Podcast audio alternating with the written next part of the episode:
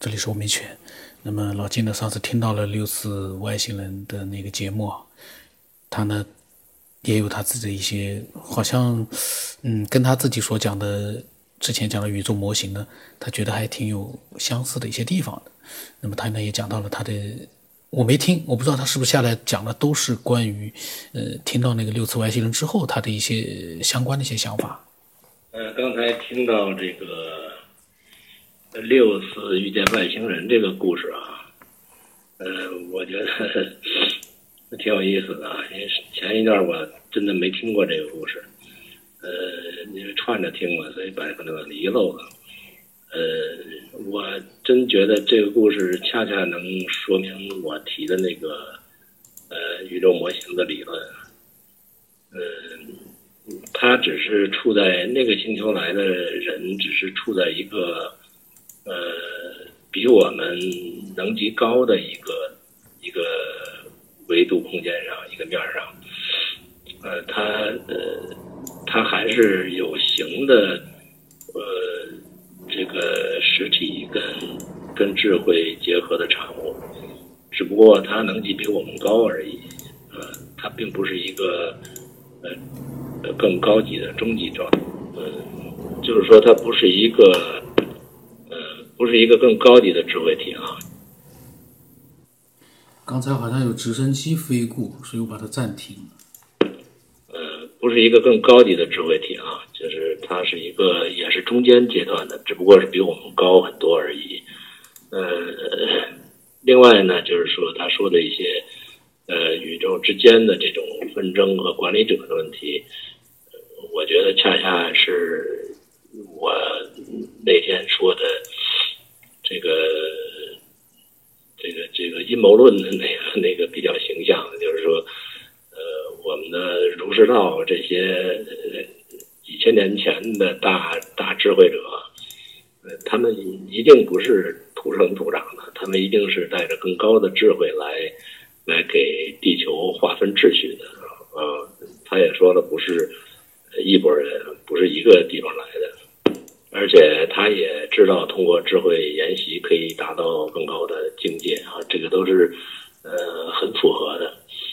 呃，所以我觉得地球人什么黑白这个颜色分区，无非就是呃不同空间来的这种智慧，他们就是呃呃划分管理的区域啊，分波的，就是开完会，大家研究了一下，然后用。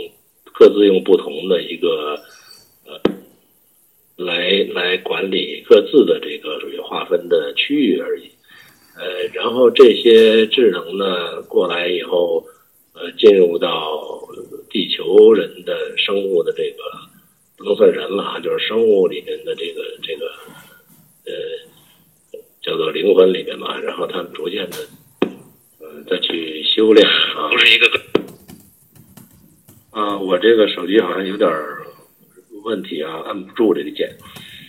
我又想起一个，就是说，嗯，为什么说好多先前的这个预预预测者，为什么总是很隐晦的去表露未来的一些事情？呃，可能跟这有关系，就是说，它有一个规则啊，你不能够叫做这个。天机不可泄露啊！这你泄露以后，他可能会遭天谴。所谓遭天谴，就是，呃，你违反规则了，他他会他会给你搞得很惨啊。这这个可能是有这么一些东西，这这这完全是想象啊。所以，呃，我们不可能让我们去看到未来。呃，但是他们这个部部落空间的人呢，他们的能力是，不能看到未来的，他们只能看到过去的，呃，呃，或者说不可以参与过去的。呃，其实据整个的这个能量级更高的话，应该是可以看到未来的。就像我说的那个宇宙的整体，它实际上是没变过，所以无所谓呃过去和未来。既然说。呃，没有过去，那哪来的未来？如果没有未来，的哪来的过去？这是一个相对的，呃，二元论的观点。只不过是他们那个空间的能级还不够而已。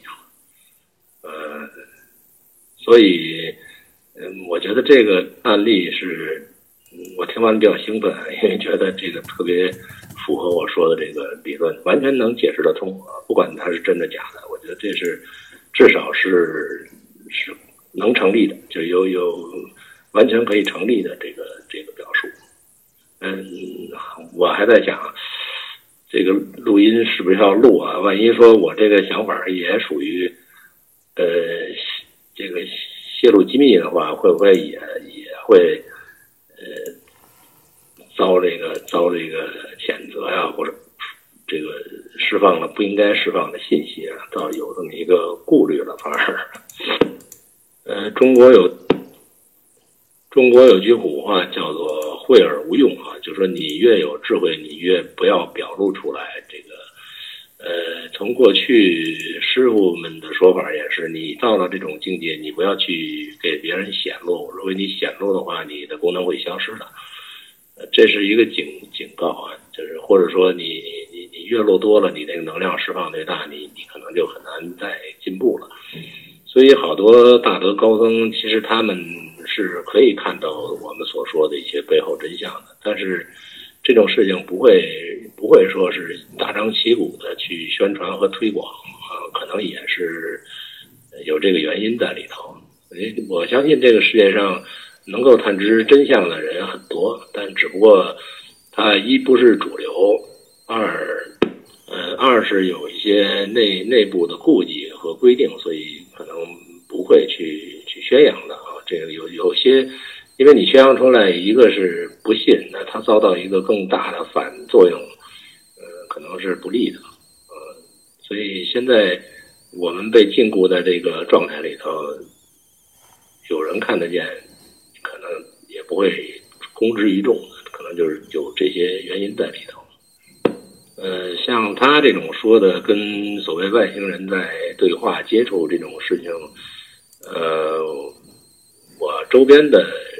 人和以前练功时的这个出现过很多次，而且而且是出现的很很很很很久啊，很详细，这个都参与过，所以对这种事情也并不是很惊讶。呃，以后有有时间我慢慢把这个些故事讲出来，呃，可以是不是可以发布出去？这我就不敢说了啊。呃，其实佛教佛经里头对这些东西呢都有详尽的描述，包括怎么去修炼达到更高的层级，这些方法和路径过程，呃，都有非常细的描述。呃，其实如果能读懂这个心经的话，那里面都是一些修炼的步骤，都是一些境界啊。但是先从哪儿走，后从哪儿走，这个，但是我们都把它。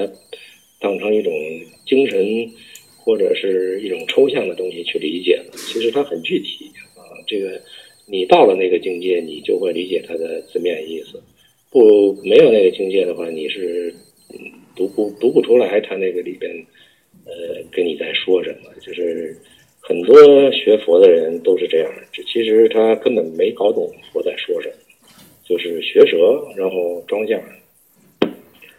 呃，九天老师你好，我今天呢开始给您讲这个讲故事啊，呃，从我这个经历的顺序按照顺序讲的，出现的一些所谓的这个嗯跟常人不太一样的现象啊，呃，我是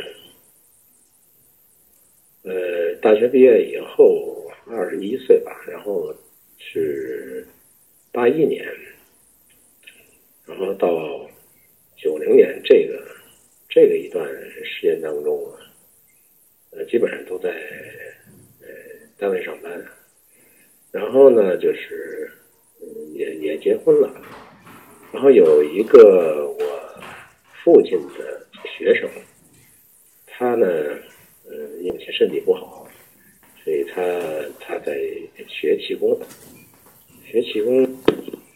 我母亲呢身体不好，她是肾脏病还有糖尿病，她这个呃也在学这什么五禽戏啊，这些锻炼锻炼身体的这些东西吧。那时候比较气功热嘛。